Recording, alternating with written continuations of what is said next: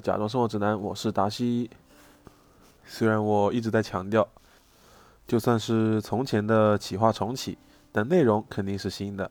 然而，连续这么多期做系列节目，还是会感觉到一丝源于偷懒的羞耻心啊！不知为何，明明每期准备内容的时间和精力都是差不多的，为什么就因为是前面出现过的企划，就会有这种奇怪的感觉呢？难道是因为我观影多年来坚信的一个潜规则：系列电影肯定是一部比一部烂的，要不是情怀，根本支撑不了我去电影院支持。所以我深刻剖析，先后尝试了不去想、忽略疗法、接受它、自然疗法，以及运动放空、娱乐放空等等。终于在痛定思痛之后，发现只有一个办法能解决现在的心理问题，还是得出新节目。确实，这是一个治标不治本的方式。这期出了，那下期呢？但这就不是我现在要考虑的了。对于新企划的选题，肯定还是得从我自己比较熟悉的内容开始。不熟悉的也讲不出有趣的东西来嘛。然而到了今天，还有什么内容是我熟悉却依然没有和同学们交流过的呢？经过两天的挖掘自我，你瞧瞧，还真有。一直以来，我们节目都是以我的爱好为出发点。从书、动漫、电影到体育、音乐、历史、旅行，从一次元到二次元到三次元，从精神享受到社会人文，然而却忽略了这个最原始也最持久的热爱——吃。作为一个热爱食物的人啊，前面几乎提到的一切都或多或少和美食有美丽的相遇。就像我常看诸如。袁枚的《随园食单》，王敦煌的《吃主儿》等等，魏公家今天的饭，孤独的美食家，整整十季也是如数家珍，更别提各种美食纪录片了。这个选题我一想到就大为欣喜啊！在准备之时又可以用眼睛大快朵颐了，非常兴奋。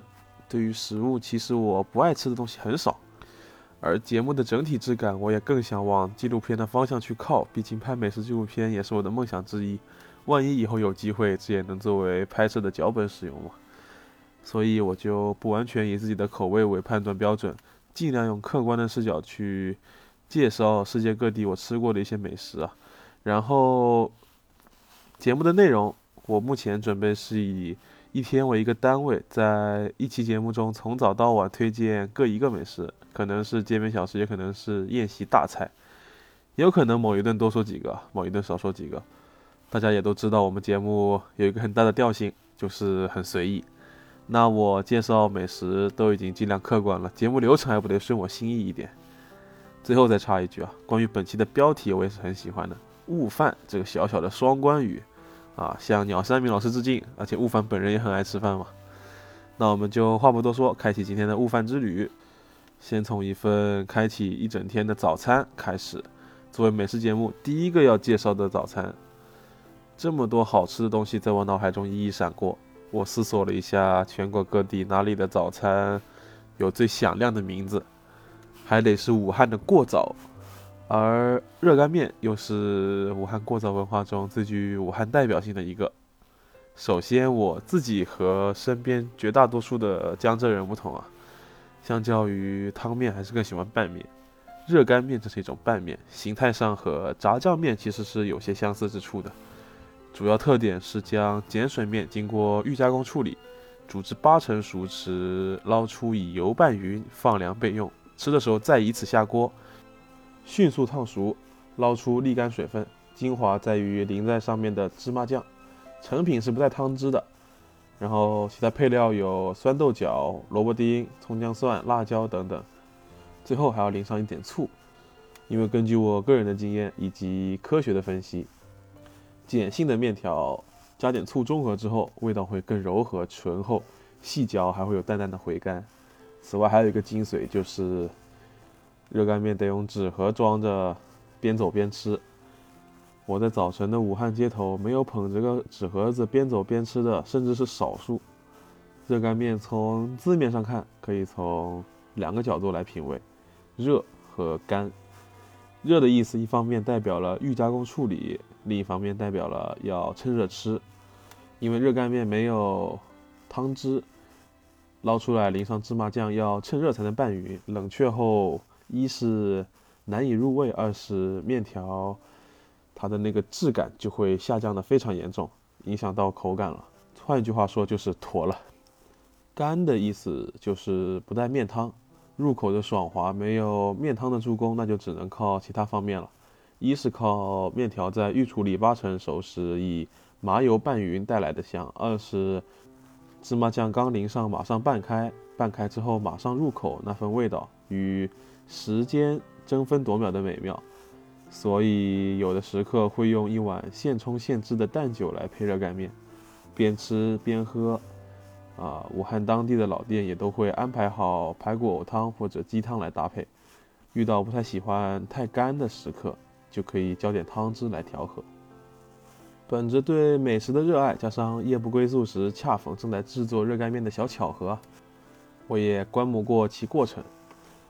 讲究的老师傅一大清早，估摸着应该是三点左右就起来生火，然后和面、压面、抻面。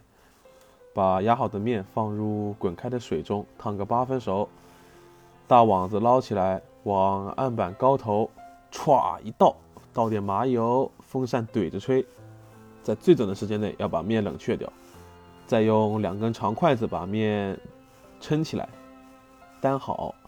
而早起的食客们看到这个场景，我借著名的武汉作家池莉老师。烦恼人生中的一段，替大家勾勒一下。餐馆方便极了，就是马路边搭的一个棚子，棚子两边立着两只半人高的油桶改装的炉子，蓝色的火苗窜出老高，一口油锅里炸着油条，油条放木牌一般滚滚而来，香烟弥漫着，油焦味直冲喉咙。另一口大锅里装了大半锅沸沸的黄水。水面浮动一层更黄的泡沫，一柄长把竹篾罩里塞了一窝油面，伸进沸水里摆了摆，提起来稍稍沥了水，然后扣进一只碗里，淋上酱油、麻油、芝麻酱、味精、胡椒粉，撒一撮葱花，热干面就完成了。这作家的描写就是不一样啊！我读着已经在咽口水了。武汉的过早文化非常美妙，除了热干面，还有面窝。武昌粮道街的油饼包烧麦，台北路的板栗以及挑子藕排骨汤、腊肉炒菜蒿等等家常菜，还有各种夜市夜宵。武汉的夜宵文化也是很狂热的，以后有机会再聊。我们现在先听首歌来感受一下武汉的魅力吧，来自陈星宇作词作曲演唱的《武汉过早歌》。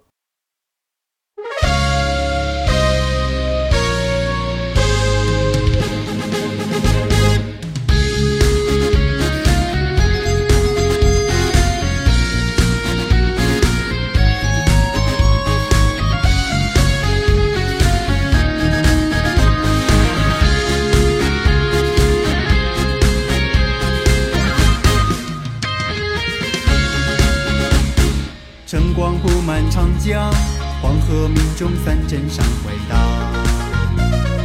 码头千帆欢唱，佘山之下百年胡故乡。烟火声响，熙熙攘攘，人来人往。一日三餐里，那早点最重要。老人家常讲，那早上要吃好。天下美食客南北好吃老，都来这条巷子过早。来一老热干面，芝麻酱拌麻油，嘿嘿发亮。加一盘三鲜豆皮筋，加一四四方方微醺酥香。一包要八分，要不再来点。油条和面我一样吃一个，什锦豆腐脑还是胡汤粉，选一碗，干稀搭配才最好。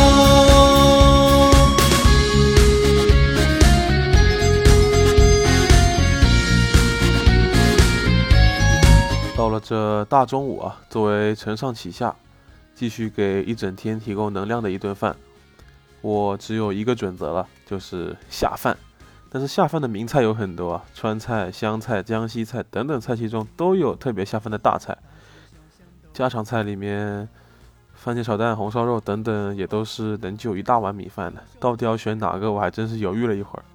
最后我决定给大家介绍一个在南方名气稍小，但是下饭效果也是极佳的家常菜，以推荐介绍的形式去说，而不是说哪个好吃、如何好吃之类的，否则说哪个都难以取舍。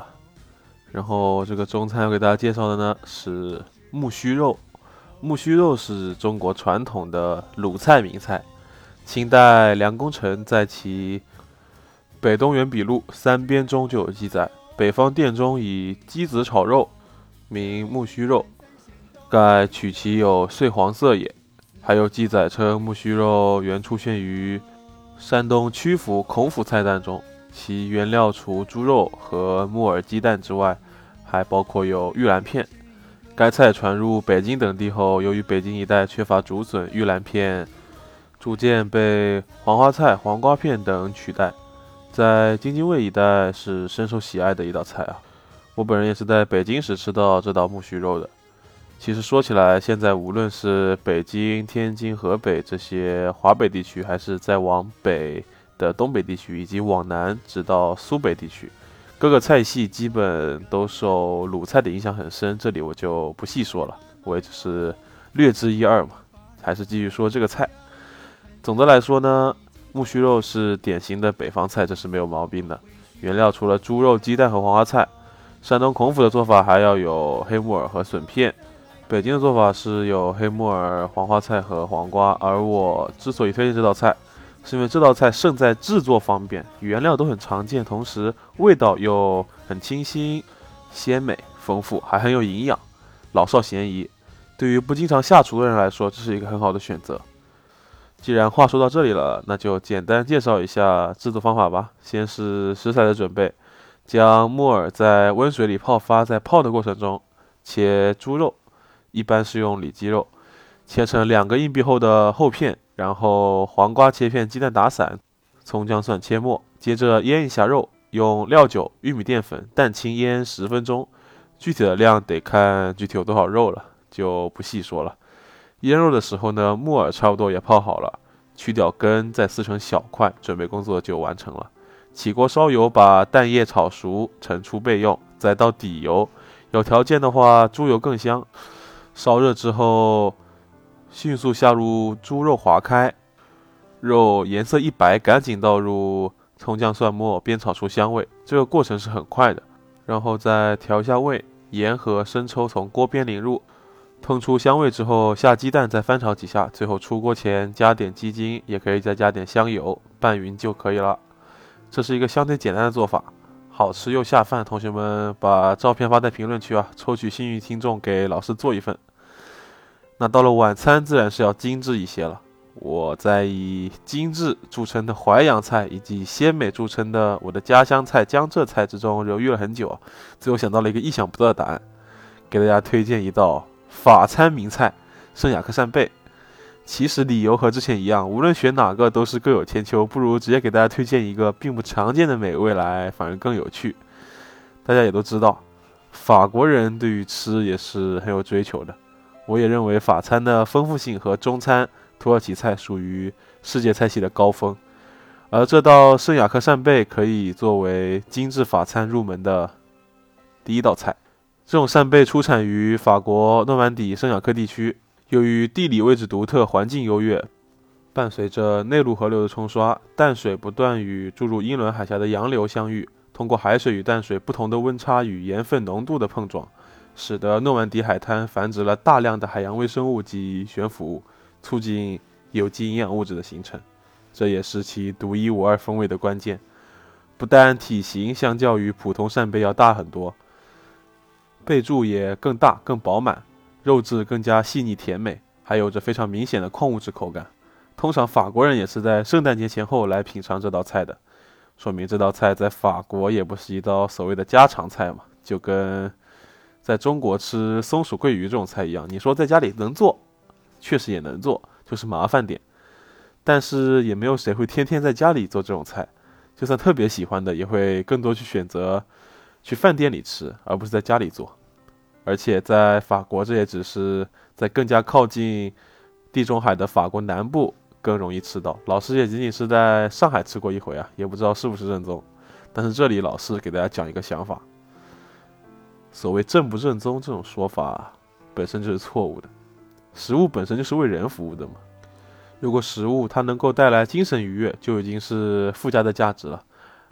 想要在食物正不正宗，甚至还有更甚者，在对所谓吃法中还能找到优越感，我对这种行为始终是坚决保持鄙视的态度的。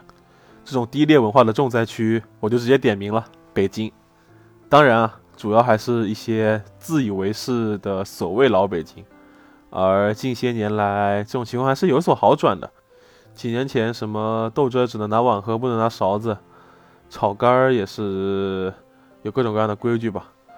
等等一类这种说法，在坊间还是广为流传的。还有爆肚、卤煮、铜锅涮羊肉、烤鸭之类的传统北京小吃，都有一套所谓的规矩。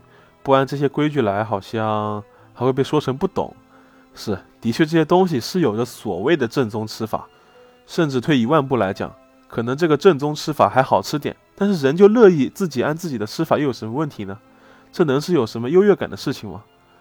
如果这一切只是一种传统文化的传承啊，我也没有什么意见。喜欢研究这些的，自己去循着规矩无可厚非，甚至也算是一件趣事。但是上纲上线，觉得自己高人一等，根本没有必要。吃饭这东西，愿意怎么吃就怎么吃，吃得开心不就完了吗？非得搞那些，挺没意思的。我一直以来对于北京文化，包括北京话、北京小吃、北京民俗一类的，都是挺喜欢的。我也觉得北京人聊起天来挺逗的。唯独个别人士总是带着一种不会吃别吃的优越感，实在是需要抨击。不知道为什么聊法餐说了段北京啊，说回来，最后就给大家介绍一下这个圣雅克扇贝到底该怎么做，从制作过程中感受，并且想象一下是什么味道吧，也能理解为什么说法餐这么精致了。首先是食材的处理，扇贝泡点盐水加小苏打。吐出残余的泥沙，期间处理配菜。先取一些海虾头、海虾肉，可以先放着，下次再做。接着把红甜椒、胡萝卜、芹菜、干葱头、大蒜都切厚片，番茄、土豆切丁。最后是西餐最爱的欧芹，切碎，然后就可以开始制作了。先预热烤箱至两百度，再将海虾头放入烤十二至十五分钟。期间，在锅中倒入橄榄油，用中火煸炒甜椒、茴香、胡萝卜、芹菜、干葱头和大蒜，直至软化。再下入番茄丁，偶尔搅拌，直至看不见颗粒，就停火，开另一个平底锅。平底锅里放入刚才烤好的虾头，喷上一点白兰地，旋转均匀加热，再加入刚才的蔬菜，让这道菜更具风味。完全受热之后，加入一份非常精髓的东西。昨天剩的鱼汤，或者你用浓汤煲也行啊，和之前切好的土豆丁一起放入，直到土豆丁熟透。这个时候就进入西餐非常特别的一步了，把这些全部放到破壁机中打碎，过滤出液体，再放入锅中，加一点番茄酱，中火烧至浓稠后，再用小火慢炖，偶尔搅拌一下，最后会有一锅很厚很厚的酱汁。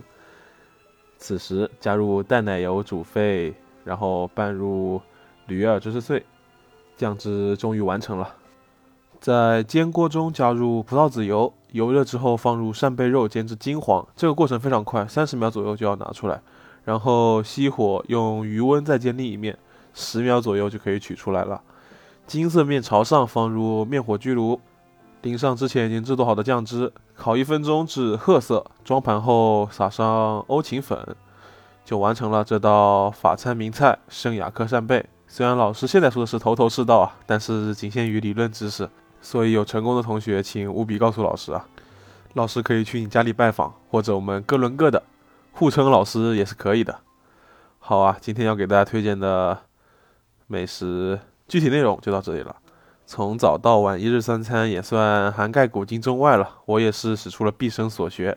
现在按照惯例，我们来复习一下：从武汉街边过早，一碗趁热半开、香味扑鼻的热干面，到北京你走进任何一家苍蝇小馆都会做的口感丰富、制作简单的木须肉，最后到法国南部地中海沿岸，制作复杂、用料考究的精致料理，圣雅克扇贝，每一份食物都是一份热爱。生活总有阴晴圆缺，但美食是永远不会辜负你的。这就是今天悟的饭和对饭的悟。但同学们，如果各位对于美食没有所谓的感悟，也没有任何问题啊。还是那句话，食物永远都是从人本身出发的。没有感悟，就纯粹享受美食吧，享受美食给各位带来的快乐吧。最后，我就用我非常喜欢的一部纪录片当中的第一段话，作为今天节目的最后一段话，来自陈小青老师，《风味人间》。环球同此凉热，边界逐渐模糊。然而，地球上多元的风土依旧定时守信，孕育出多彩的食物，以古老的方式、静默的力量，帮助我们在日趋雷同的日常生活里辨认对方，看清自己。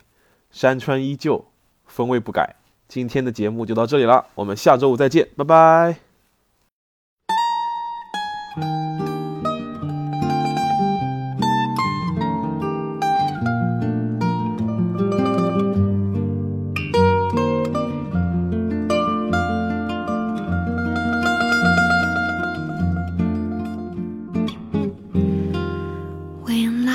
is